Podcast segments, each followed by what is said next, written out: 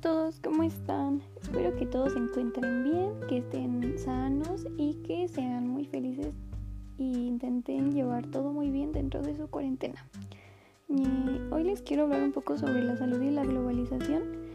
Y pues para entender esto, la globalización busca principalmente la interacción en cualquier ámbito entre diferentes países y la salud es un equilibrio entre la salud física y mental, no necesariamente que haya una ausencia de una enfermedad.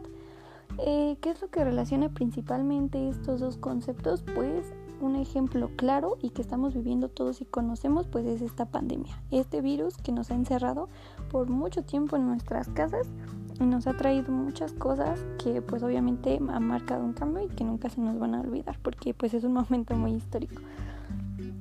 Eh, pues ya no les quiero decir cosas que no sepamos, ya sabemos todo lo que nos ha ocasionado, pero pues ¿por qué es esto? Obviamente pues porque todos los países tienen un muy diferente nivel económico y pues obviamente los que tienen un nivel más económico pues tienen una mejor calidad de vida y una mejor salud. Entonces pues ¿qué es lo que pasa? Que los países que tienen menos, eh, menos ámbito económico pues obviamente tienen una menor calidad de vida y una menor calidad de salud.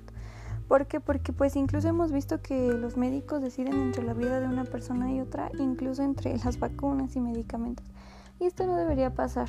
Ahora yo quiero dejarlos con este eh, pensamiento, quiero dejarlos pensando. Imagínense un mundo en el que todos los países tengan la misma calidad de vida y de salud y las mismas posibilidades. ¿Cómo creen que serían? Pues bueno, piénsenlo y espero que esto los deje mucho pensando. Y pues nada, cuídense, usen todas sus precauciones y cuiden mucho a sus familias. Inicien un cambio por ustedes. Gracias por escuchar.